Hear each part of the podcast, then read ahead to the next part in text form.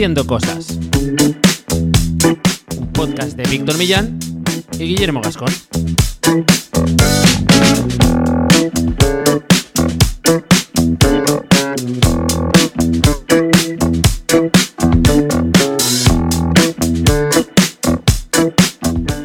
Bienvenidas y bienvenidos a un nuevo episodio de Haciendo Cosas, un podcast para hacedores de cosas, gente que tiene ideas e Internet es su mesa de trabajo. Soy Guillermo Gascón, especialista SEO, cofundador de la agencia de Cookies, desarrollamos web y hacemos marketing digital.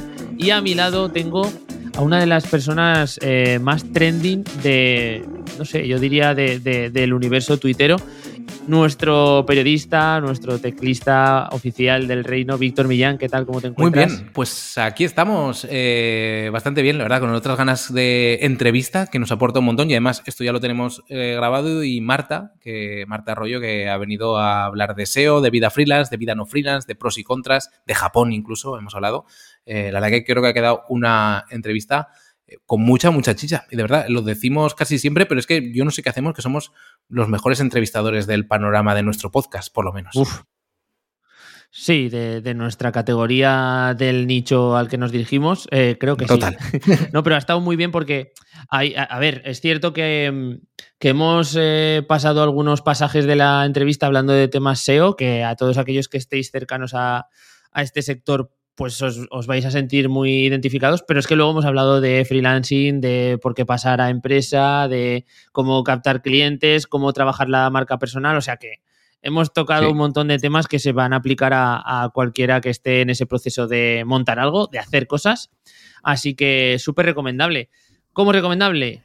Es nuestro patrocinador, un episodio más. Eh, contamos con la gente de Unancor, en unancor.com que son, ya sabéis, una plataforma que nos permite crear apariciones en, otros medios, medios digitales, periódicos digitales o, medios especializados mediante pues, diferentes fórmulas como publicar reportajes o reportajes que nos hagan eh, y que nosotros podamos eh, proponer a estas, eh, a estas webs, a estos proyectos. ¿Qué tiene de bueno esto, Víctor? Y todos los que nos estáis escuchando. ¿Qué tiene de bueno? Pues que cuando nosotros hacemos una aparición de este estilo, lo que conseguimos normalmente es que nuestra marca se vea reforzada porque tienen unas menciones de marca que, eso nos ayuda desde el punto de vista más de branding, ¿no? Pero es que además si en estas entradas eh, se incluyen enlaces, pues nos beneficiamos a nivel SEO que esto es algo que nos importa y mucho y es algo por el que incluso se invierte dinero, ¿no? Como, como se puede hacer en, en un Anchor. Estos enlaces nos ayudan a posicionar nuestros proyectos, así que vamos a eh, tener en cuenta que si queremos trabajar el SEO a medio o largo plazo, poco a poco deberemos construir nuestra autoridad en nuestros proyectos.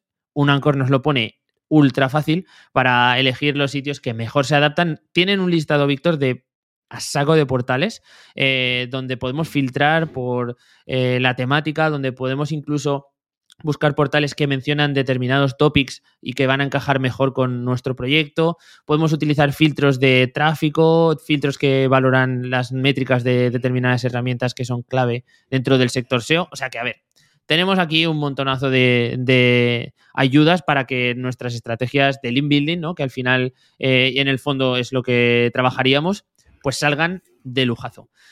¿Qué más nos importa y mucho? Eh, pues que sepáis que tenéis un cupón disponible con el que podéis hacer una recarga y se os va a sumar un 15% de la cantidad que vosotros eh, depositéis. Solo tenéis que utilizar el código haciendo cosas todo junto cuando vayáis a hacer ese aumento de saldo y tendréis ese extra en vuestra cartera. Creo que no me Una cosa más, Guillermo. Ah, es pues posible, es muy posible que se esté escuchando este capítulo el día que se emite y a posteriori también en unancor.com haya sorpresitas si te registras o si te pasas por ahí. Así que ahí lo dejamos. Nosotros dejamos el tema ahí votando. Y pasamos ya con la entrevista, ¿no? Hablar más de Unancor, pasamos una entrevista con una especialista SEO, así que hoy nos va a quedar todo muy a pedir de la gente que le mole este tema. La gente, de, bien. de bien. La gente de zona. Bueno, pues estamos aquí con Marta Arroyo. ¿Qué tal, Marta? ¿Cómo estás?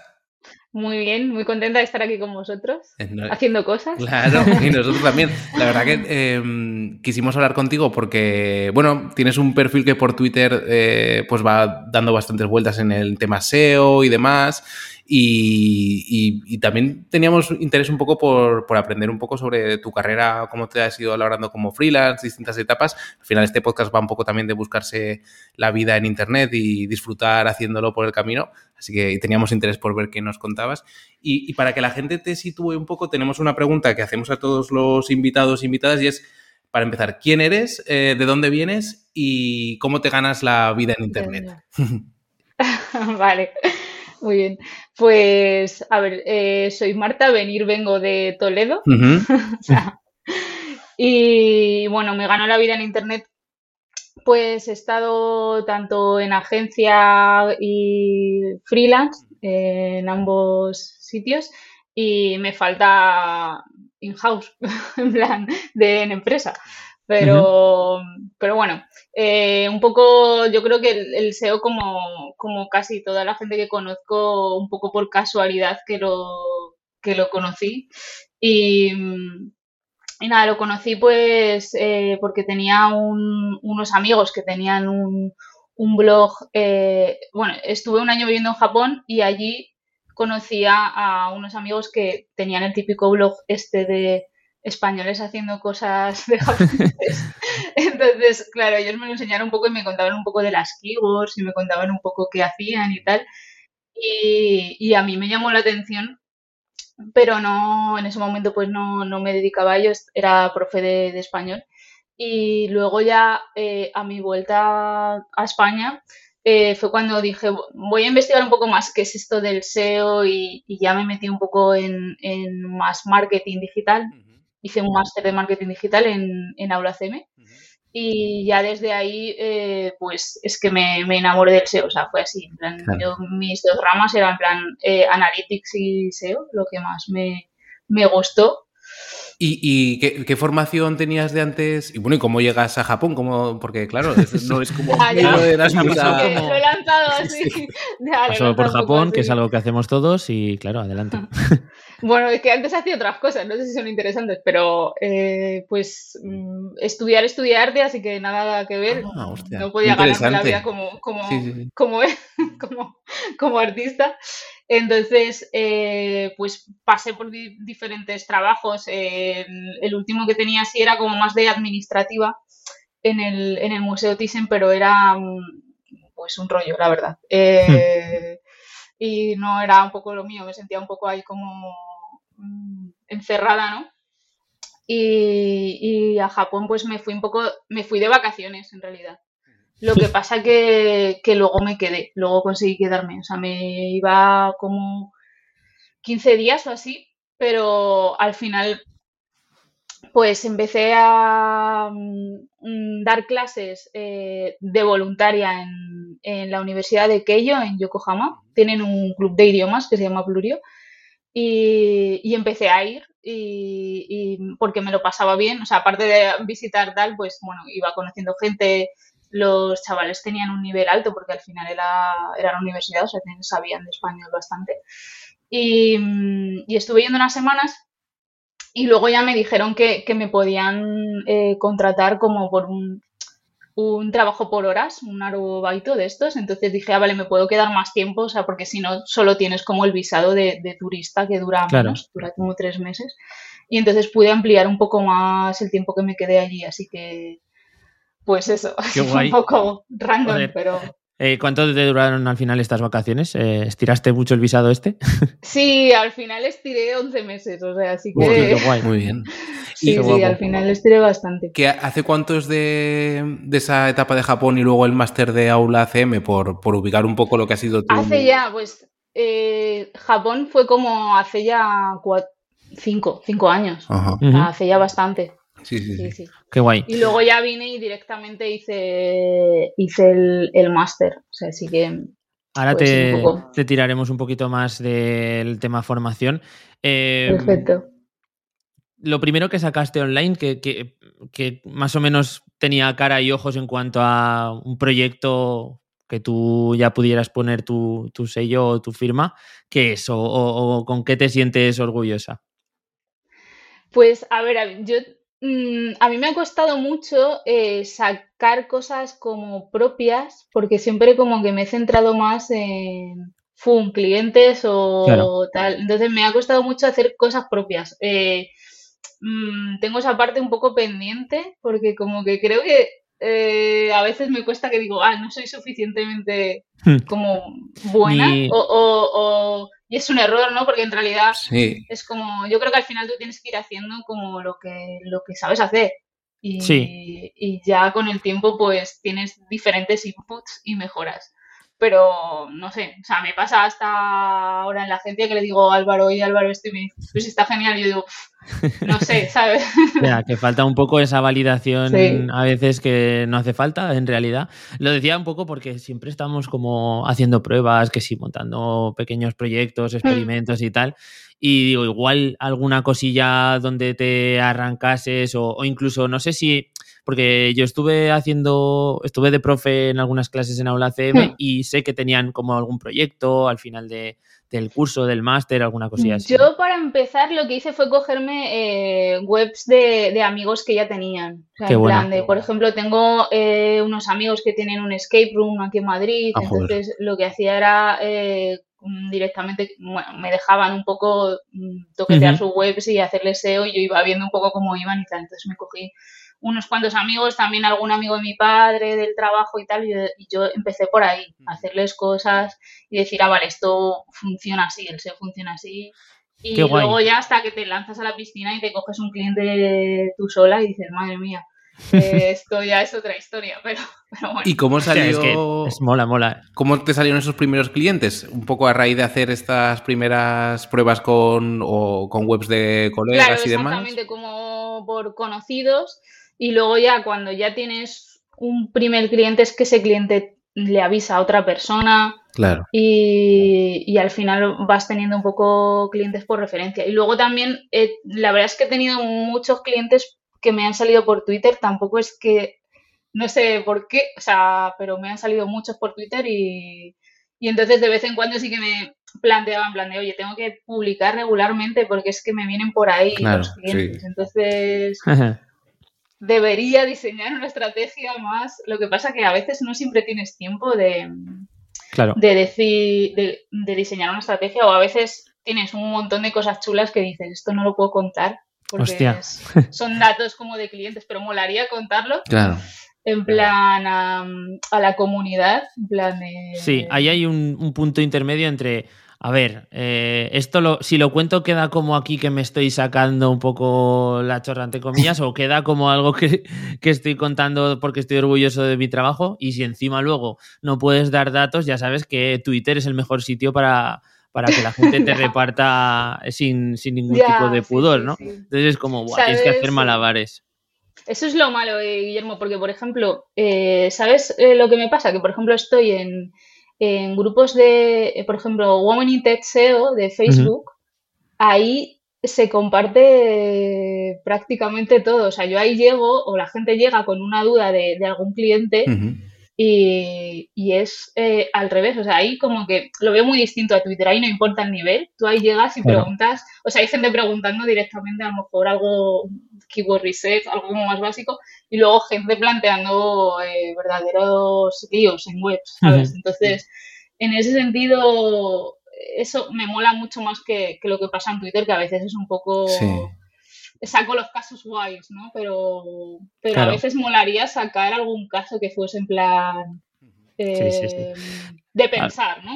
Un, caso de estos que dices, esto no, no es tan fácil, o sea, o no hay una una sola respuesta SEO. O que, o que no ha salido tan bien. Me pasó, por ejemplo, cuando, cuando hice. Uy, perdón, se me ha quedado el casco. Cuando hice la. ¿Me oís? Sí. Sí. Vale. Cuando hice la, la entrevista para, para iSocial Web, ¿no? Que te hacen un examen. Ahí, por ejemplo, el examen, eh, aparte de ser bastante chungo, eh, es un examen que no tiene una sola respuesta SEO. ¿sabes? Que decir, decir, no, no, va a ser un checklist de, errores o así, sino que va a ser eh, como que quieren ver cómo razonas tú o, qué decisión tomarías tú como SEO teniendo varias posibilidades y tal. Entonces, esa parte es la que mola, la verdad. esa parte me gusta. Sí, yo recuerdo hablar con, Álvaro, que para el que no lo conozca es como uno de los fundadores ¿no? de, la agencia de Social Web donde curras Marta, em, que me comentaba exactamente eso, que a la hora de hacer un proceso de selección, como que no valía con el típico razonamiento de checklist que muchas veces se ve a nivel SEO y también se ve en muchas otras profesiones, ¿no? Pero de tengo un listado de acciones que tengo que revisar y si se sale de esto, em, estoy perdido, ¿no? Porque al final todo el mundo sabe pasar Screaming Frog y todo el mundo sabe mirar una tabla en Excel. Eh, lo chungo es entender por qué están pasando las cosas y, sacar conclusiones y, proponer algo que pueda mejorar o ayudar, ¿no?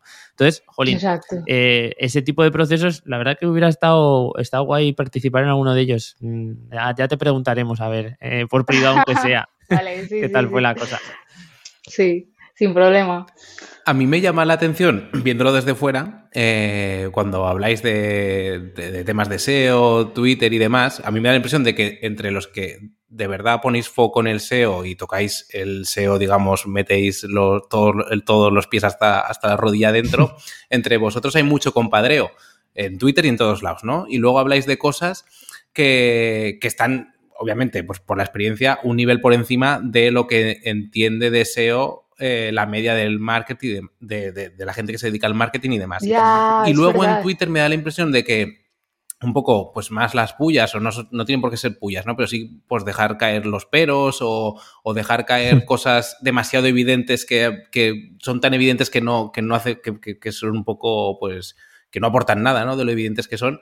Viene más de gente que ha utilizado el SEO como un mecanismo, pero que no está en la disciplina del SEO como si dijéramos quién hace Jiu-Jitsu, ¿no? Que, es como, que es como se dedica a eso y, lo trata casi, pues eso, como una especialidad muy pura, etcétera, etcétera, ¿no? Me da, yo sí que noto mucha diferencia, conforme pues yo soy colega de Guillermo desde Críos, lo conozco muy bien, pero cuando también hablamos con otra gente que se dedica al SEO muy metido, pues, o sea, que son SEOs en, sí con mayúsculas, no gente que toca el SEO, que, estéis completamente a otro, en, otra onda, vaya, eh, de cuando hmm. sale. Y también que eso repercute en que la comunidad SEO en sí, yo sí que la veo como muy sana, eh, se comparten muchas cosas, etcétera, etcétera, pero todo lo que rodea al SEO, que va muy ligado a monetización, a gente que se busca un poco la vida más o menos intentando a veces pues hacer más perrerías que otra cosa, pues ahí ya es donde empieza un poco la, eh, digamos, la cosa a rozar un poco más, ¿no? Es una percepción hmm, desde fuera. Yo la verdad es que, no sé si...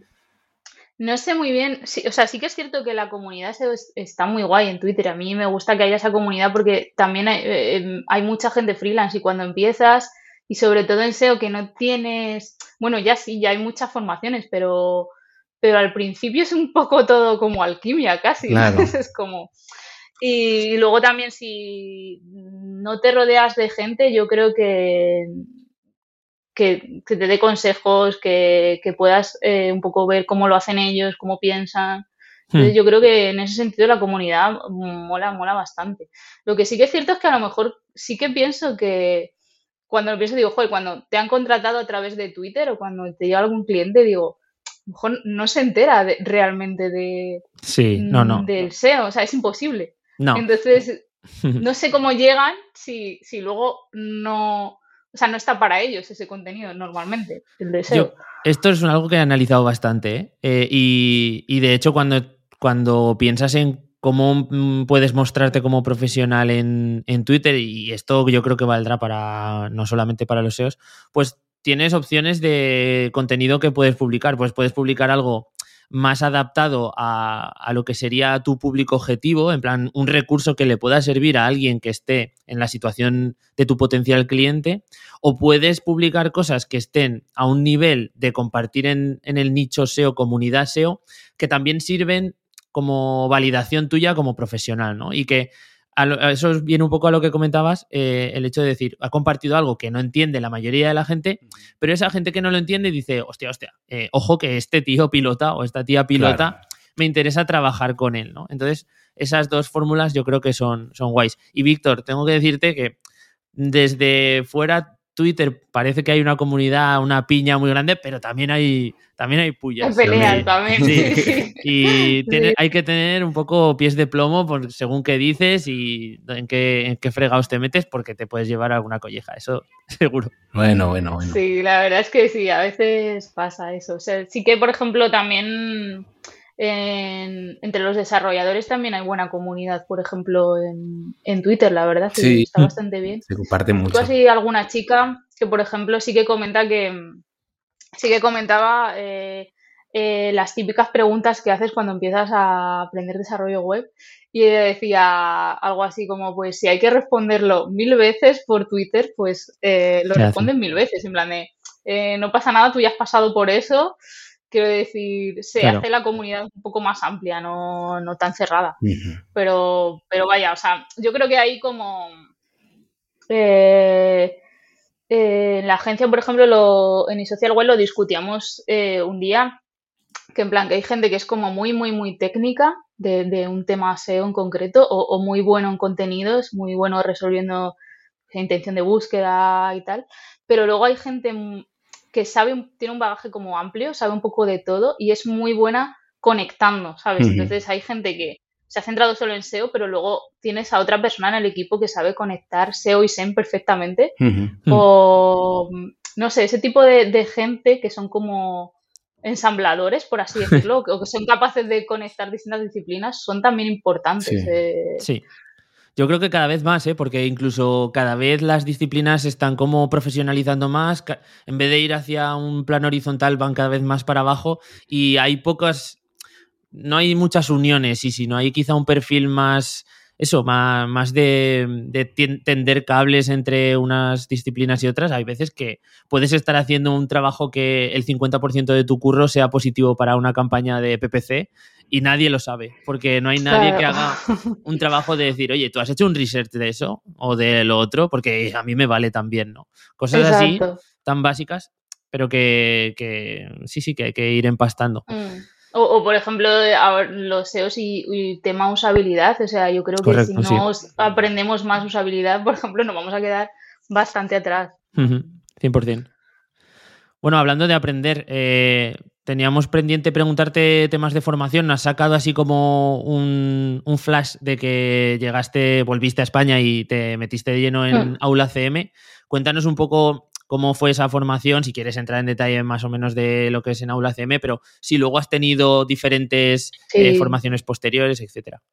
Sí, a ver, eh, al final eh, lo de Aula CM es un curso como genérico, ¿no? Luego tú ya te metes a saco, o sea, el curso de SEO dura un mes, entonces en un mes es imposible que, aprendas. Entonces, luego tú ya ahí mm, te buscas la vida un poco, ¿no? Y, bueno, en cuanto a formaciones, pues yo sí que la verdad es que creo que he estado en toda la forma, bueno, en SEO Warriors, en Team Platino, en pues, remota un poco, eh, un poco viendo el bagaje un poco de, todas, ¿no? Y, y, todas te aportan cosas. Hay unas como más yo me acuerdo que me metí al principio en Team Platino y decía, uff, esto me supera, en plan, eh, era más alto el conocimiento que había del que yo tenía. Entonces, es como, al principio me parecía súper... Y luego, al revés, es mejor quedarte y decir, vale, no sé esto, pero me van sonando conceptos. Y luego hay otras formaciones, pues, em, diría yo como más... Eh, más orientada a buscarte la vida, ¿no? En internet. En plan, eh, no sé, sabandijers, por ejemplo, también son muy buenos. Ahí es como si te metes ahí tienes un poco de todo y, lo suficiente para poder ganarte la vida con webs y, o con clientes. Pero luego ya si quieres, no sé, una formación, no sé, más especializada en, yo qué sé, en velocidad de carga o de ahí tienes que irte a formaciones como muy, muy específicas. Hmm. Y, nada, a mí lo que me sirvió eso como fue ir cogiendo de internet todo lo que... Yo es que también em, leía muchísimos blogs, eh, escuchaba muchísimos podcasts, entonces al final eso mm, tienes como un conocimiento como muy amplio de, todo lo que puedes y, y luego si es un tema que te como es el SEO que es como muy, bueno, no sé, a mí me engancha bastante, entonces te, te obsesiona bastante y al final vas aprendiendo más, más, más y no tiene fin en realidad, ¿sabes? 100%. 100%. siempre, hay alguna cosa nueva que ha salido o algo que ha vuelto a ponerse de moda y que tienes que refrescar y, ver cómo, cómo aplicar. Joder, el tema de la formación en SEO es verdad que en los últimos yo te diría cinco años ha habido un avance brutal con todos los máster súper en profundidad que hay. O sea, ahora hay, ¿sabes? No, no máster en plan gente que se dedica a dar clase de esto, sino gente súper pro, que son profesionales de esto, que sabes que trabajan en sitios de una responsabilidad brutal, que están dándote la clase y contándote un poco cómo es su día a día y tal. Eso tiene un valor que yo cuando, por ejemplo, empecé no había nada de esto. Y, cuando más o menos eh, empezamos con unos recursos muy parecidos. Yo recuerdo también en su día entrar en, no en Team Platino, en la plataforma que había previa y tal. Y eso es SEO, pero no es el SEO que luego aplicas a una estructura de proyecto final o de trabajo en agencia, sino que es, bueno, un, SEO también más ligado al, mundo de los nichos, de hmm. eh, monetización más directa, cosas así, que está muy bien como base, pero claro, luego tienes que pasar a picotear de otros sitios porque si no es imposible, es imposible. Hmm. Sí, exacto, pero bueno, al final te, muchas cosas yo creo que se pueden aplicar o te sirven, en plan herramientas o, algún consejo que puedas, o sea, hay cosas que sí que se aplican y son parecidas, pero sí, sí, otras requieren ya una formación como más, eh, mucho más eh, técnica o, o necesitas a alguien, no sé. También em, yo por eso como que he vuelto un poco a agencia porque veía que sola a veces se te hace un mm. poco como difícil eh, y, al principio que, mm, que vas, o yo por lo menos iba como muy al detalle y, al principio haces todo tú. Yo al principio decía, pero ¿por qué hacía todo yo? Desde escribir hasta hacer el logo hasta el WordPress era como, ostras, eh, esto ya, ¿no? Si hay gente que escribe mejor que yo o hay gente que diseña mejor que yo, eh, ¿por qué no que lo hagan otros, ¿no? Total. Mm, y, las cabezas un poco pensantes que, hay en, el SEO de, pues eso, en una agencia que cada uno viene de un bagaje distinto y, cada uno aporta, entonces eso, eso mola mucho. Le, iba a preguntar de, porque estábamos hablando un poco de los perfiles que hay a nivel SEO, que ¿qué áreas, en qué áreas del SEO te sientes tú más cómoda? Porque es que ahora podemos decir ya que hay áreas dentro del SEO. O sea, si tú estás haciendo una auditoría, em, ¿cuál es la sección de análisis en la que dices, esto me gusta más, siempre me, me, gusta sacar más cosas o encuentro aquí que me, divierto más currando? Hmm. Pues a mí me gusta mucho eh, resolver intenciones de búsqueda, hacer arquitecturas, creo que eso se me da eh, bastante bien. Y luego, últimamente más metida en, bueno, en temas de AT y de crear eh, entidades. Ahora, por ejemplo, eh, bueno, un poco en la agencia estamos intentando aplicar EAT a casi, bueno, prácticamente a, todos los proyectos porque al final va a ser algo importante, aunque se haya focalizado más solo en algunos, pero al final creo que va a ser importante en todos. Y, un poco es eso creo que lo que más me gusta. Luego es cierto que siempre mm, eh, no tenemos, por ejemplo, eh, nos comentaba el otro día que, bueno, nosotros en, la agencia los jueves tenemos formación, todos los jueves, y mm, vino el otro día Álvaro del de SEO de la, vanguardia, Álvaro Mazariego, y por ejemplo él comentaba que él veía el SEO como que le gustaría que hubiese eh, que, los SEOs nos diferenciásemos entre eh, SEOs de contenido, SEOs de link building, SEOs de tal, y, era como, sí, está guay, pero igual si, si, te pones a una persona a hacer solo arquitecturas, igual se acaba quemando. O sea, no digo que no lo haya, o sea, sí que lo hay. Por ejemplo, em, eh, sí que hay eh, SEOs de contenidos en, varios sitios y lo hacen bastante bien, la verdad. Y, y, nosotros sí que tenemos también un poco separado, eh, no separado, pero sí la parte del inbuilding. A veces hay ciertas personas que, que lo, que lo hacen mejor. Entonces también hmm. lo separamos, pero no sé muy bien la organización ahí.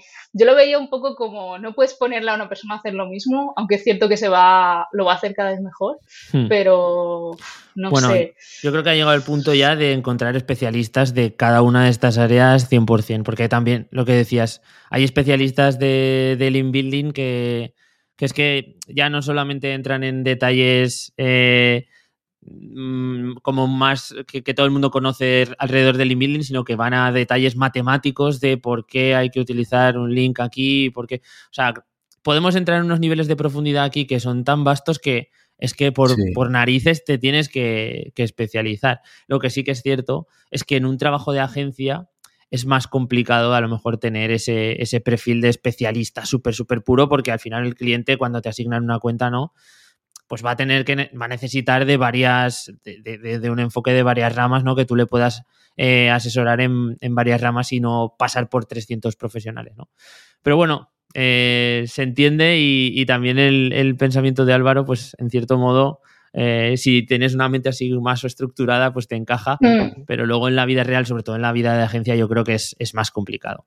Bastante más complicado. Es, es, más complicado, sí. Yo, yo creo que sí. Por ejemplo, también el otro día, bueno, este lunes, eh, eh, vino el CEO de New York Times, Claudio Cabrera, y por ejemplo, ahí eh, flipábamos porque son súper pocos SEOs. Sí, son nada SEOs. ¿Cómo sí, sois tan pocos? En plan, nosotros aquí somos un montón y son súper pocos. Son, son pocos y, y, además, por yo alguna entrevista que le he escuchado, son como muy editoriales, o sea, lo hacen con todo como con mucha naturalidad, digamos. También es que, claro, tienen un dominio y una, y una relevancia que se lo pueden permitir hacer así, ¿no? Pero, pero es verdad que ahí hay muchas patas eh, de, de, digamos, del debate que comentaba sobre que los SEOs os especializáis o no, y hay cosas pues, que tocan más dentro del tema editorial, que que bueno, pues elegir, digamos, eh, cierta estructura o cierta arquitectura de según qué web, al final se salen de las decisiones que puede tomar un SEO en, la, en, las, empresas donde, donde quizá haya que tomar más esas decisiones. Por ejemplo, los grandes medios que comentabas, el caso de, que fue Álvaro de la Vanguardia, pues si él, por ejemplo, quiere crear una, no lo sé, ¿eh? pero yo que trabajo con medios, si él quiere crear una sección o una categoría nueva porque ve que hay que atacar para crear cierta entidad, pues esa decisión, no lo sé en el caso de, la vanguardia, pero en un medio normal es que pase por cinco o seis personas por encima de él hmm. hasta que lo apruebe alguien que seguramente no es el indicado para tomar esa decisión, ¿no? Entonces, claro, justo donde más tiene que desgajarse quizá esas ramas de conocimiento es donde, al ser tan grande, es más complicado que se lleguen a tomar esas decisiones, ¿no? A mí sí que me gusta un hmm. poco... Em, los enfoques que, pues bueno, que tienen más un planteamiento quizá editorial, porque yo vengo de la rama de y soy periodista y demás, y luego ya veo como mucho más alquimia todos los temas de, digamos, del inbuilding y demás, ¿no? Pero es verdad que estáis en un caldo que, como de cultivo que es muy interesante porque lo que comentabais antes del UX es verdad que es algo que yo creo que los SEOs vais a tener que tener muy por la mano pues vamos, ya y a futuro, ¿no? Porque al final, o sea, al final es que... Es que hay eh, cosas como yo creo que al final son eh, que los SEOs lo harían de una forma, eh, luego está la línea editorial que no te puede salir de la línea editorial de tu medio o, o, del producto, porque por ejemplo le, le decíamos em, le preguntábamos a Claudio, por ejemplo, si se buscaba más eh, no sé, gente que esté a favor de Trump o, o sea, Trump miente o Trump dice la verdad, que a veces hay un 50%, cómo tú haces la noticia, o sea, o con, qué keyword haces la noticia, ¿Trump es corrupto o Trump no es corrupto? En plan, y, claro, decíamos, si tiene un 50% de las búsquedas, los SEOs iríamos más en plan a la que tenga más búsquedas o tal, y le decían, mm, a lo mejor no me puedo mojar, a lo mejor tengo que llegar y, y, hacer una noticia en la que ponga... Eh, eh, no sé, Guillermo opina que no es corrupto y Víctor opina que sí es corrupto dentro de la misma, del mismo artículo, ¿sabes? Porque no se puede mojar, ¿no? es, como un tema complicado ese a veces. Sí, sí, sí, sí, sí. Sí, sí. Y yo lo que, lo que flipé un poco también en tema medios eh, con, bueno, con, con Claudio eh, fue el tema de herramientas sobre todo que era como que me parecía que, que, que estaban a años luz de, de, lo que yo había visto, en plan, eh, eh, su CMS, herramientas propias que tenían para, para medir todo, no usaban Analytics, usaban pues herramientas mm, súper chulas, creadas a medidas, y era como, va, es que esto eh, mola cuando tienes pasta y, y, mola también que hayan, no sé, decidido apostar por su producto, ¿no? Decir, claro, claro. puesto por mi producto a, a largo plazo y, y luego también eh, me fijé que fueron, creo que también de los primeros en hacer podcast. eh, hace mogollón de tiempo, luego lo de, no sé si en 2006 o así, que no había boom tanto de podcast, luego lo dejaron y luego retomaron otra vez y fue como, me pareció como visionarios, ¿no? En decir, eh, bueno, apostamos por un CMS para medios, apostamos por podcast, apostaron a mí por muchas cosas que creo que al final les ha salido bien, pero bueno, también, yo qué sé, depende de, muchas cosas, depende del dinero, depende de cómo tenga que vivir ese medio. Entonces, bueno. Hombre, es un, medio punterísimo a nivel global, entonces, por recursos no será, ¿no, Víctor? No, no, y de hecho, eh, no sé si lo Washington Post, ahora están viviendo, el Post también sacó su propio CMS y no sé si en sus cuentas de resultados un porcentaje altísimo de ingresos era de vender eh, su CMS como software a otros diarios. O sea, quiero decir que también se está convirtiendo un poco en empresas tecnológicas. Está intentando, digamos, sacar, eh, ya que hacer esa inversión, pues eh, venderlo por, por todos lados. Pero vamos a dejar Estados Unidos y estas empresas tan grandes y vamos a ir a lo pequeñito, a lo pequeñito que es ser freelance para... Me gustaría preguntarte un poco de eh, tu vida un poco como freelance, de cómo fueron esos primeros clientes, cómo los captaste, que ya nos has contado un poco, y no sé, penurias y también grandezas de la vida freelance. No sé si te ha tocado algún cliente, que también yo creo que esos los SEOs los tenéis que estar sufriendo mucho, porque incluso yo lo veo a veces que el típico cliente, que como ya, digamos, lo que comentaba, la RAM, vosotros el nivel de SEO lo habéis subido, pero parece que la base del SEO ya está como mucho más democratizada, ahora cada dos por tres te sale un cliente que está pagando SEMRAS, es su empresa, y te viene con, diciendo cosas y haciendo, haciendo historias y dices, tío, no sé, es como, como si contratas, digamos, a, a un albañil porque tienes que hacer una obra de casa y tú lo dices, yo eso lo haría así o tal. Exacto, sí, sí. Es que yo creo que muchas veces como o sobre todo al principio que el, eh, el, cliente no tiene mucha información sobre SEO o a lo mejor piensa que es publicar muchas cosas, en plan, publicar muchos posts, eso ya eso es SEO, o tener muchos productos o tener muchas cosas en la web. Entonces al final es cuestión un poco de, de bueno, educarle un poco, ¿no? Yo creo que mm, a mí, por ejemplo, no me ha costado nunca llegar y explicarle, mira, pues esto funciona así, o sea, lo peor es que yo creo es mejor tú contarle, o sea, si no sabe qué estás haciendo, plan, si está como desconectado o, si le suena a chino va a decir, ¿sabes? Estoy pagando por algo que, no sé lo que es, ¿sabes? Entonces, eh, al final yo creo que es estar un poco, mm, contándole un poco lo que vas haciendo, cómo va evolucionando, mantenerlos, eh, yo creo que mantener contacto semanalmente, por ejemplo, eh, no sé, también he tenido clientes que no tenían tiempo directamente, se fiaban de ti, te decían, mira, no, me, no puedo eh, conectarme todas las semanas, ya, ya, ya me escribes cada 15 días y tal, pero hay otros que al revés, que a lo mejor eh, la web es su, su principal eh, fuente de ingresos, entonces están preocupados por el SEO, por el SEM, por, por todo, ¿no? Entonces, sí, y bueno, penurias la verdad es que no no he tenido muchas, o sea, reconozco que que bastante bien. Creo que porque he tenido la suerte de que eh, me han contactado por Twitter, entonces al final el cliente que te contacta a ti es un poco mejor, yo creo, que, cuando tú dices, bueno, me lanzo a buscar yo clientes, pongo anuncios, a ver quién llega y siempre te van a regatear un poco precios o te van a, no sé. Sí. a mí, mira, la parte que llevo peor es esa, en plan de, a mí no se me da, no se me da demasiado bien la parte de gestión, de dinero, de esa parte a mí no me gusta. A mí soy como una niña, me gusta estar haciendo SEO y olvidarme de eso, pero claro, al final es una parte que te tienes que, ocupar también. O sea, tienes que dedicar tus horas.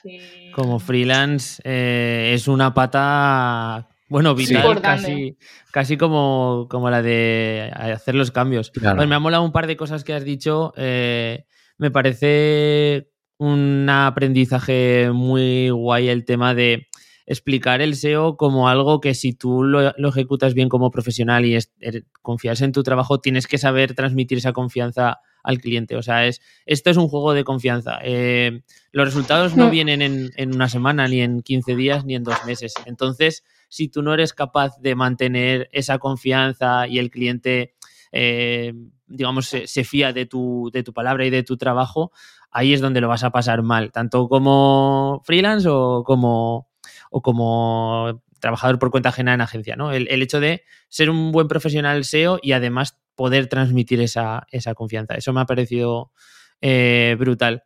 Y luego el tema de la organización, pues yo no sé cómo lo habrás hecho hasta ahora, pero eh, el hecho de, para empezar, el hecho de que te vengan los clientes facilita muchísimo las cosas porque eh, e, e, es, es, tú al final dices, bueno, yo dispongo de mis conocimientos para ofrecerlos en tu proyecto. Ahora, si no estás, si tú no quieres contratarme porque te parece una tarifa X cara o barata, pues ya no es, ya, ya no tienes esa responsabilidad en tu, en tu tejado, ¿no? Entre comillas.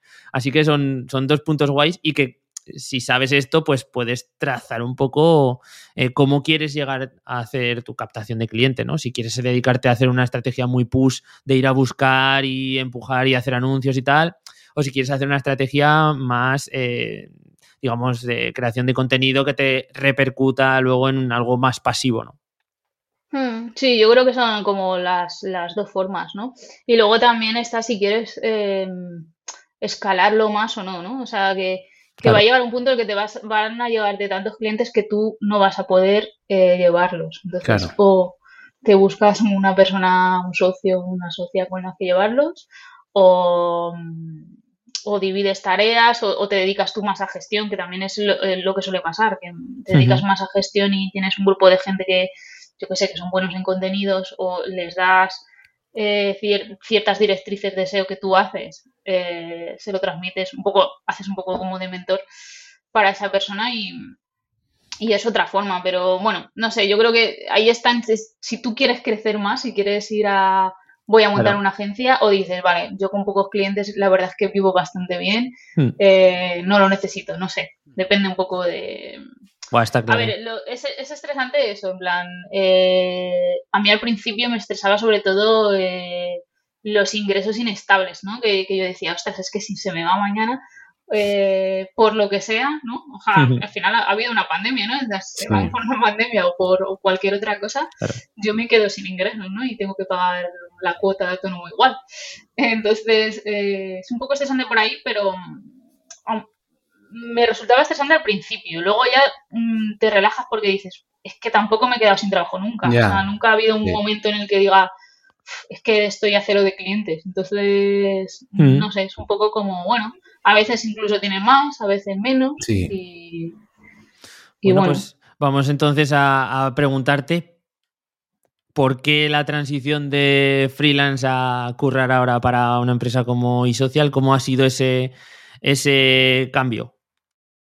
Eh, bueno, es un poco porque mm, por el tipo de, de, clientes. O sea, en plan, al final como freelance te llevan unos clientes de un cierto tipo y en agencia hay otros. Entonces, Em, a mí me gusta el SEO y me gusta eh, mm, con todo tipo de clientes, pequeños, grandes, medianos, ¿no? Entonces, creo que te quedas un poco más cerrado si te quedas como freelance, o por lo menos es lo que yo sentía, ¿no? Mm, no lo sé.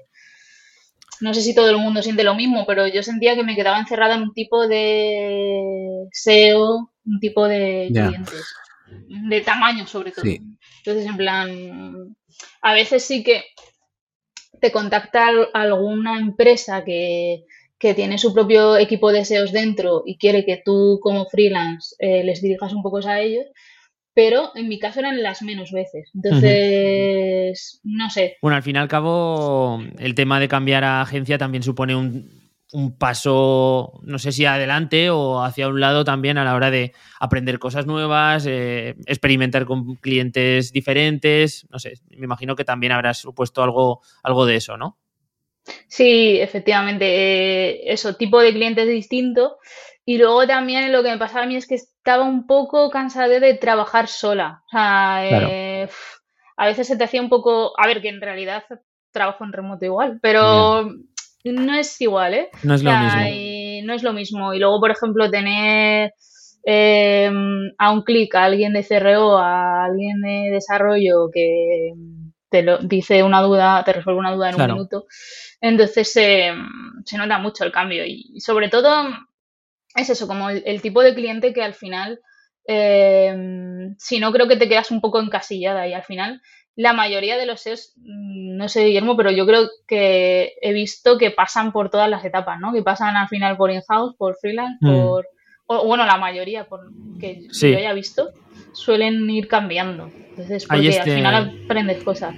Hay este recorrido, ¿eh? es súper típico. Y luego suele cerrarse el círculo volviendo otra vez a, la pata de, freelance.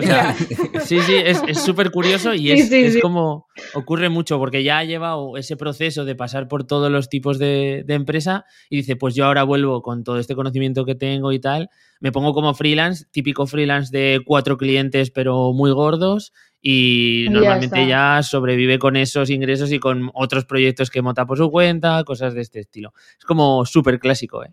Este, freelance, este vuelven como freelance Super Saiyan ahí sí, convertidos. 100%. sí.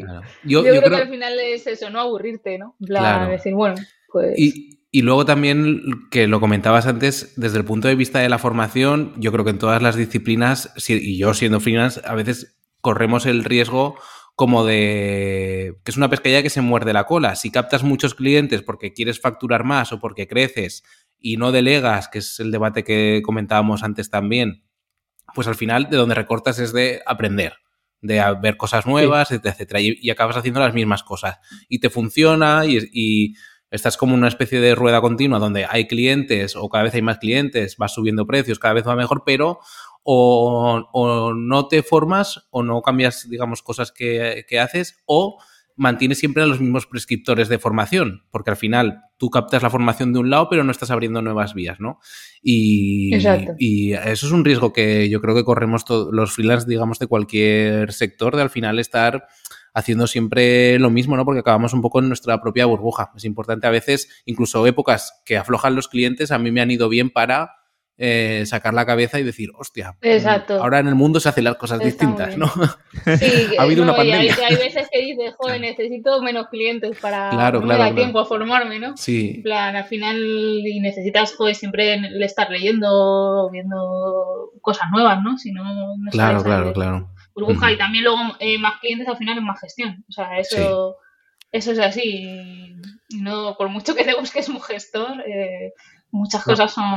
Eso es, eso es un trabajo invisible y, cuando eres freelance y, te lo, y haces un Juan Palomo en ese sentido, eh, puedes, puedes crecer en cuentas, pero lo que no ves, esa carga de curro de gestión de cliente, y ya no solo la gestión del trabajo en sí mismo, ¿no? De, pues de gestionar el correo y tal, sino de la facturación, que tienes que llevar más temas de contabilidad, que seguramente pues se te van a ir poniendo en el calendario muchas más citas de las que estás acostumbrado, en fin, que hay, un, hay unos invisibles ahí bastante preocupantes. Hmm, yo creo que de cara, de cara a la gente que eh, trabaja en empresa y tal, sí que dicen, ah, qué bien que tú vives solo con, con tres o cuatro clientes, pero, pero luego es cierto que dices, vale, pero es que el trabajo de gestión tú no lo ves. Parece que tres o cuatro clientes, pero luego, la verdad es que yo, yo por lo menos de, de autónoma em, no, no he currado menos. O sea, sinceramente, yo he trabajado más.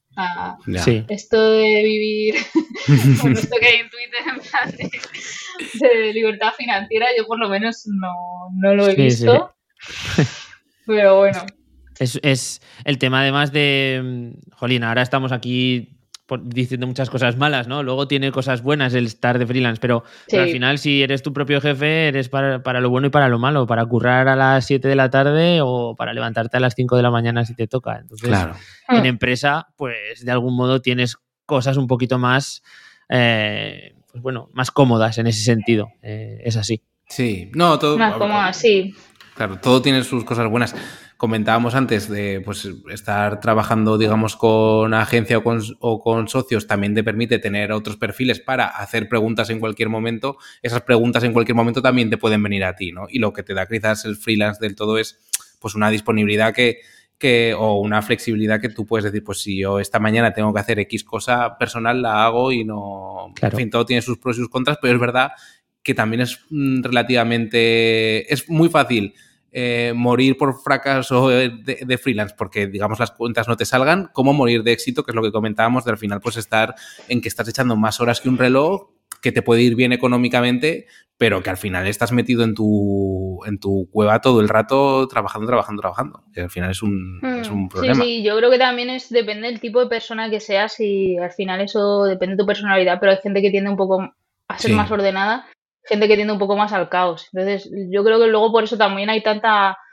tanta información en Twitter o en redes de eh, productividad, hmm. todas estas cosas, porque yo, por ejemplo, soy tiendo al caos. En plan, eh, saco las cosas, pero a lo mejor un día he trabajado mucho y otro día menos. O sea, no, no, tengo, o sea, soy incapaz de, de regularme en ese sentido. Entonces, eh, pero ya, ya no lucho contra eso, ¿no? En plan de, pues tengo días que soy muy productiva, tengo días que a lo mejor me he tirado con una tarea mediodía o luego siento, digo, he perdido el tiempo con esto, pero, pero bueno, todo, todo es aprendizaje y, y, es eso, que te acostumbras. Sí. Yo no soy muy loca de, de, la productividad, también creo porque no se me da especialmente bien eh, ordenarme tanto. Hmm. Aquí Víctor es el... Lo valoro mucho, eh, lo valoro mucho la gente, porque a mí Víctor está totalmente en contra de, la productividad, no sé si sabes esa corriente, es una corriente nueva. Él está ahora trabajando fuerte en eso. Claro, no, voy a crear un partido político solamente para, acabar con... No, lo que pasa es que yo creo que al final hay que naturalizar que no somos robots, entonces pues hay lo que tú comentabas, hay días que somos muy productivos, hay gente, hay días que no, pues igual, yo qué sé, la gente que funciona como un robot, estos que se levantan súper temprano eh, antes de que mm. amanezca y tal, pues igual hay épocas de tu vida que te encuentras unas semanas que dices, hostia, me estoy levantando súper temprano y aprovecho y tal, y otros que lo importante es por lo que sea, descansar y dormir un poco más y ya irás, al final todo acaba saliendo, manteniendo, obviamente que no se convierta en un caos infinito, pero tampoco robotizarse, porque es que parece que llegamos a unos eh, estándares que parece que, madre mía, pero bueno. Sí. También es eso que hay mucha gente que es más de mañanas, ¿no? O sea, se le da bien trabajar por la mañana, está despierto tal, pero luego hay gente que por la tarde y por la noche rinde súper bien. Sí, sí, sí, sí. Sí, sí, está clarísimo. Bueno, oye, te habíamos preguntado antes, así de refilón, por tema, tema nichos, eh, mm. tema proyectos, etcétera. Parece que si eres SEO tienes que tener eh, tus nichos. Si no, no, no eres SEO. ¿Tú eres, SEO o no eres SEO? ¿Eres SEO o no?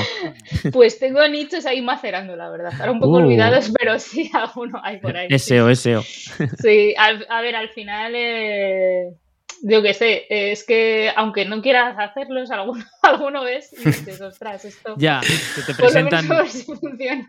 O sea, estoy diciendo que en la vida de un SEO te levantas y dices, hostia, que tengo ahí un nicho debajo del escritorio, no me había dado cuenta. No es tan así, pero, pero sí que no ves que estás todo el día mirando keywords y mirando tendencias y cosas. Claro, claro. Al final dices, hostia, esto, y, y busca. Lo normal es que haya. Bueno, a mí me pasa esto, ¿vale? Yo, a mí me pasa que me encuentro un nicho y normalmente suele ser una castaña, pero en ese momento. Te parece la de Dios. parece me parece la hostia. Me parece la hostia. Digo, esto porque no hay nadie. Obviamente luego ya te enteras que no hay nadie.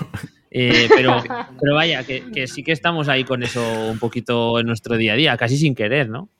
Sí, yo creo que sin querer, sí, pero bueno, luego eh, alguno funciona y te da alegrías, en plan, mira, Entonces, a ver, es cierto que no me he dedicado nunca 100% a decir eh, todos mis ingresos proceden de, ahí. O sea, 100%. Eso no lo he hecho nunca y me... No, no lo descarto tampoco. Creo que, que, bueno, que si le pones foco, también hay mucha gente, pues eso, en formaciones, no sé, de este tipo de tribu remota en platino que viven bien de, los nichos. A lo mejor les cuesta arrancar o tal. Y sobre todo, por ejemplo... Eh, eh, no sé, en, tribu remota había un chico que, por ejemplo, era de, Venezuela, que para él los ingresos de los nichos era una cosa que era como, es que gano mucho más que mi trabajo que le dedico, al el que tenía le dedico un montón de horas y entonces era como una vía para, para la gente que, que, jolín, que no tiene ingresos o, que, o que tiene que dedicarle muchas horas para obtener esos ingresos, súper bien, vamos. Es brutal, pero no sé, al final yo me quito el sombrero porque mm, me parece una fórmula mm, complicada de ganarse la vida, o sea, que, tiene un mérito muy importante y que se banaliza muy fácil. O sea, los nicheros, es que hasta el mismo nombre parece un poco así como de algo así de, medio pelo, ¿no? Y en realidad es, un mérito brutal. Y la gente que se dedica a esto y se consigue ganar la vida al final con todo esto, eh, chapó, porque sí, y, es un curro brutal. Y yo creo que es gente que o está muy enfocada en que quiere que, digamos, tocar la posibilidad de que eso le dé unos ingresos, o es gente que verdaderamente le flipa el SEO unos niveles del copón, porque si yo me tengo que poner a escribir, o a no escribir, pero a montar un nicho encargando textos, revisándolos o lo que sea, de algo que veo que tiene una posibilidad que es, mm, pues, eh, cómo descargar certificado tal, o batidoras de no sé qué, o freidoras sin aceite, me, me pego un tiro. Entonces, yo creo que es gente o que le mola mucho, digamos, ver cómo va escalando, digamos, eh, en las búsquedas y demás, o que, pues bueno, ve ahí una función de dinero, las dos cosas a la vez. Pero ahí se ve mucho de qué material está hecho cada uno y, y la gente que igual tiene más, un poco una vocación, pues más contenidos o editorial, aunque el SEO le llame la atención, porque al final es la forma de que lean tus contenidos, de ese carro se acaba bajando pronto, porque dice, esto no me... Lo que a, la gente que está, mm. que, el truco está en hacerlo en plan, o por lo menos a mí lo que me parece es eh, montarlo rápido, o sea, que seas capaz de montarlo rápido. Si ves que tira, ya le pones cariño, pero si ves que no tira, no, no, no has invertido más tiempo, ¿no? En decir, eh, hago una página bonita que luego no, no posiciona ni, ni nada. Entonces, yo al principio perdía mucho tiempo eso, haciendo una página súper currada. Entonces, luego al final decía, pues no, si es que es mejor hacer tirar de una plantilla lo más rápido posible. Claro. Y pongo lo básico, si veo que tira, ya le pongo ahí amor y, le pongo, y le pongo amor a los contenidos y, te gastas dinero en enlaces y tal. Claro, a todos nos ha pasado lo de estar eh, toda la tarde para que el logo estuviera 10 píxeles más centrado de lo que queríamos. y luego una web que, dura lo que dura la compra del dominio, pero bueno, ya está. Total. Es así. Sí, sí, sí. Además, yo creo que depende cómo seas, ¿no? Si vas muy al detalle, o sea, si eres muy perfeccionista, eso va en tu contra total. O sea, si mm, te cuesta sacar algo mal o algo no muy perfecto, es como eso va en tu contra, es como mejor eh, no ser tan perfecto y, tirar, ¿sabes? Con, con, algo que esté un 70% bien. Sí. O sea, ya está. Mm. Suficiente. Suficiente, sí, sí. Son cosas también de experiencia, o sea, que al principio igual te obsesionas mucho en eso porque piensas que es el proyecto de tu vida y luego resulta que es que lo que tendrías que hacer es un proyecto o algo así, probar un tiro así al, al mes si te quisieras dedicar a eso, ¿no? Ostras. Hmm.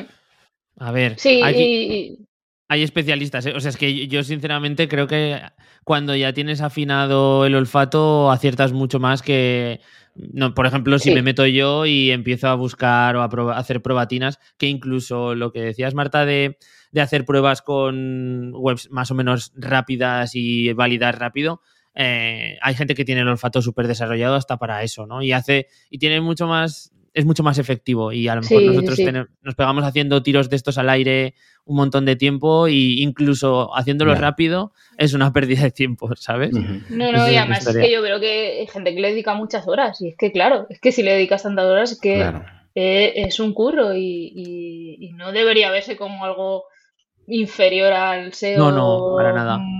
Para mí es igual, ¿sabes? En plan, para, mí es lo mismo en realidad, ¿sabes? Hmm.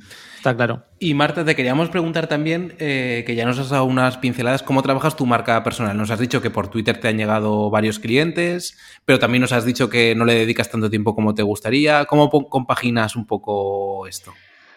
La verdad es que no le dedico nada de tiempo, o sea, esto mal, consejo para dar, o sea, pero eh, no, es que tengo un poco de amor-odio ¿eh? por lo de la marca personal, porque me parece necesario y para un freelance es mega necesario, pero por otro lado em, se me hace un poco artificial a veces, o, por lo menos a lo mejor porque yo vengo de, de, de aula CM donde te enseñan eso, y es como eso no es, no son tres pasos y es magia, ¿sabes? En plan, hay gente que comunica bien y se le da bien escribir tweets y, llega a la gente muy fácil. Y, o, por podcast, o, o sea, tienes que saber tú también encontrar tu canal. Es, que a mí me parece que es como, como el cliente ese que tienes, que, tiene una, no sé, una cuenta en Twitter y dices, pero ¿por qué gastas tu tiempo en publicar si no está ahí tu público y, y no te retorna nada, ¿sabes? O sea, estar por estar, ¿no? Yo, creo que, tienes que saber eh, bien eh, cómo te comunicas tú mejor y, ya está. Por ejemplo, a mí me cuesta eh, bastante escribir. No tendría un blog porque a mí me cuesta eso. O sea, entonces, como para mí es más fácil Twitter porque me resulta más fácil eh, escribir tres líneas y decir algo conciso que si me pones a escribir, eh, bueno, ya con, bueno, con tus técnicas, eh, Víctor, ya, tengo menos miedo a la hoja en blanco, pero, pero para mí era como, guau, y cómo, ¿sabes? Entonces, como aunque, aunque se me da bien resolver, pues eso, intenciones de búsqueda y, y trabajar el contenido, pero nunca de cero, ¿sabes? En plan, de cero me cuesta. Entonces, hmm. eh, yo creo que es eso, como saber encontrar tu canal. También, también te digo, eh, te, tiene, eh, te tiene que gustar trabajarlo porque es que es una inversión de tu tiempo. En plan, es que si yo le dedico a la marca personal, no le dedico a aprender deseo, ¿sabes? Entonces, porque al final es, jo, trabajar en no sé, o tienes a alguien que te ayuda un poco con hacerte diseños de... O sea, es todo, ¿no? La miniatura de YouTube, eh, eh, o sea, son, son, un montón de cosas que parece que no, ¿eh? Y, y, ¿no? y hacer eh, los tweets bien, ¿no? Que, que, tengan un sentido, que aporten, que es, es curro, ¿eh? ¿Sabes? Sí. Así que... Mm. Pero bueno, sí que, sí que me gustaría un poco cuando tenga un poco más tiempo, la verdad, dedicarle un poco, pero sin, sin la presión de decir, tengo que hacer una marca personal, ¿no? Sin la presión de decir, pues esto mola, esto lo comparto. Y, ya está. Y es que creo que la, imagen que tiene la gente de marca personal va un poco con la que proyectó en su día este tipo de cursos como el que comentabas de Habla CM y tal, que parece que es como un perfil tipo un florido de, la vida, ¿no? De alguien que tenga que estar en, todos los saraos, en, en todas las conversaciones, hablando de marketing en general. Y en realidad, eh, yo creo, y, a mí, por ejemplo, es lo que mejor se me ha. Lo que mejor me ha ido siempre es empezar siempre desde lo mínimo, que es el tener pues una presencia en, el canal donde tengas más efecto.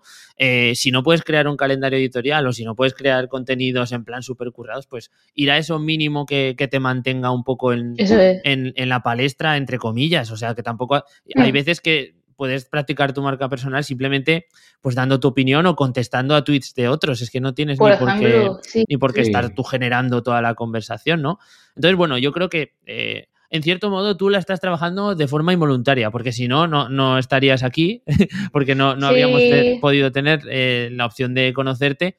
Y creo que la clave está en que de repente tomas tú las riendas y decir, vale, pues eh, joder, si te han llamado, de, si has aparecido en, otras entrevistas, te llamamos de aquí, o no, sé, eres un perfil más o menos público dentro de lo que es el sector de SEO, pues decidir un poco qué es lo que quiero proyectar o qué es lo que no. Yo creo que eso sí que, eso funciona bastante bien y no, no quita demasiado tiempo, ¿eh? sinceramente. Hmm, sí, sí, no, y luego también es eso, ver viendo un poco tú eh, qué funciona, ¿no? O sea, qué te ha funcionado a ti, qué le gusta a la gente eh, pues si a la gente le gusta que comparta sus herramientas, pues bueno, me centraré más un poco en ponerle cariño a, mm, claro. a, poner tweets de herramientas. No sé, yo, a, ver, antes lo he trabajado un poco más Twitter, eh, cuando, eso, cuando me hice freelance, sobre todo porque yo tenía el miedo de decir, guau, es que me quedo sin clientes. O sea, ese era, ese era Hombre, claro. mi, miedo, eh, decir, eh, no sé. Y además llegó un, momento como que mi vida era como muy complicada. De,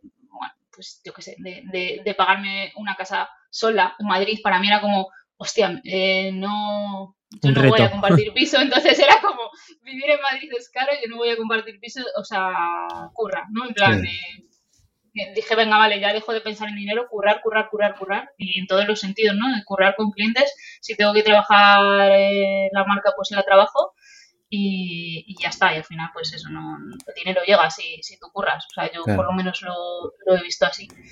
Entonces, bueno, no sé, también creo que hay una parte también eh, que, que, cuando estás de freelance solo, pues es, es, agradable decir, vale, no me siento tan solo, hay una comunidad aquí de, de SEO y tal, y, y, eso también mola mucho, ya no, no tanto por, por el ego que también, ¿no? Que, jolín, que a todo el mundo le, le hace ilusión que decía, mira, le gusta a la gente lo que comparto y tal, pero también eh, por esa parte. Yo, por lo menos lo, veo así. Me, gusta también eso, me gusta que, mm, que haya naturalidad en la marca. Eh, no, no, sé, por, por, eso, porque es como al final es una persona la que está ahí detrás y, y no sé, y se ve, ¿no? La gente que es eh, más técnica, la gente que, que, en cambio escribe muy bien o que, o que explica algo muy, muy bien. Es decir, va, esta, esta persona, un cliente, se lo tiene que explicar súper bien. ¿no? Porque si es capaz de, resumirlo en un tuit eh, también. Sí, a veces es un factor limitante de nosotros que estamos más o menos dentro del sector, que reconocemos mucho que se está trabajando marca personal, lo que tú comentabas, ¿no? De cómo estuviste en Aura CM y te lo contaron, pues ya como que lo reconoces, ¿no? Igual es un factor limitante. Yo creo que, a lo mejor lo, aborrezco por eso. Claro, porque como, como lo vi tanto, mm. eh, que tenías que tener como una web igual, un... Eh, sí, una foto con los brazos cruzados o dando una conferencia. claro. No, no, trabajo mi vida en chaqueta. yo, yo, yo, creo que, claro, yo creo que a nosotros tres nos pasa un poco igual, que nos da un poco de repelús y entonces hay que manejar un mensaje un poco con cautela porque si decimos que puede ser un factor limitante eh, para nosotros o para cualquiera o para alguien que nos anime decir que, lo vamos a ver como muy impostado, pues mucha gente que se lance, pero también puede haber gente, estaremos, podemos tener el riesgo de alimentar a gente que pegue muchas turras, ¿eh? tomando el mensaje de que, de que, que puede hablar todo lo que quiera y que no se corte y demás. Así que bueno, en fin, el tema de la marca personal. Como tú estés cómodo, yo creo, al final, ¿no? O sea, es como, no sé, sí, como tú estés cómodo. Yo, por ejemplo, es eso, ahora en la agencia hay alguna persona que, que, por ejemplo, los clientes se le dan mal, pero el SEO súper bien. Ah. Entonces, claro, es como, tú esa persona no puedes prescindir de ella en el equipo, sino sabes que tiene otras habilidades, ¿no? Claro. Y, al final es buscar las tuyas, yo creo, ¿sabes? Está claro, está clarísimo. Y el tema de la naturalidad me parece que es eh, casi como un valor prioritario hoy en día cuando se ha visto que hay tanta pues que hay tanto artificio alrededor. O sea, que la gente le mete kilos de maquillaje a todo y, joder, que, esto no funciona así, que al final todos somos personas y, no todos aparecemos en medios todos los días como para poder poner el logo en nuestra página web de, tirando de plantilla. O sea que eh, vamos a hmm. hacer las cosas con naturalidad, ¿no? Yo creo que. A ver, a lo mejor por somos de marketing. Yo también lo he pensado, que al final, a lo mejor es por eso. Hmm. Porque mm, yo cuando se lo hablaba con otras personas que no son de marketing me decían, bueno, pero ¿por qué tienes que, sabes? En plan, decían, ¿por qué tienes que estar en Twitter? yo digo, bueno, aparte porque me salen clientes por ahí, pero como que había gente es como, yo soy muy buena en mi trabajo, pero no necesito... claro, ya. O sea, es como, depende, no sé. Claro, somos un poco así. Ser de marketing. Somos bueno, un poco pero, caros. pero yo qué sé, tus influencias, y esto es con, con esta preguntilla eh, vamos terminando tus influencias a lo mejor sí que están en Twitter, ¿no? Dinos alguna influencia, no tiene por qué ser de Twitter, ni tiene por qué ser de SEO, pero gente que te haya influido a nivel de, del sector digital, si nos puedes compartir. Wow, muchos, ¿eh? O sea, la verdad es que de, SEO, por ejemplo, es que eh, muchísima gente.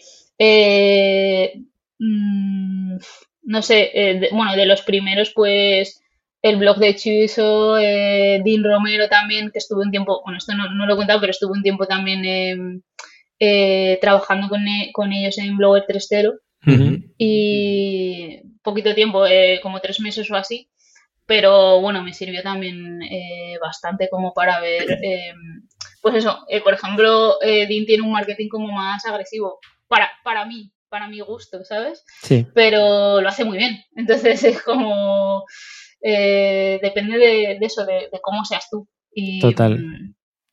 Y bueno, pues no sé, la verdad es que de, la comunidad sí eh, SEO, también eh, muchas, eh, bueno, MJ para mí ha sido también súper, ¿no? De ver, mm, no sé. Sí, es muy, muy inspiradora. Muy inspiradora, sí, sí. Y además comunica también súper bien. Y, luego también eh, los podcasts lo, agradezco mucho porque ah, puedo hacer otras cosas. los podcasts a mí, ¿no? Y hablar, eh, como que a veces leer tienes que estar más concentrado y a mí hablar como que la información te llega como, o, por lo menos a mí me llega mejor. En plan, no sé.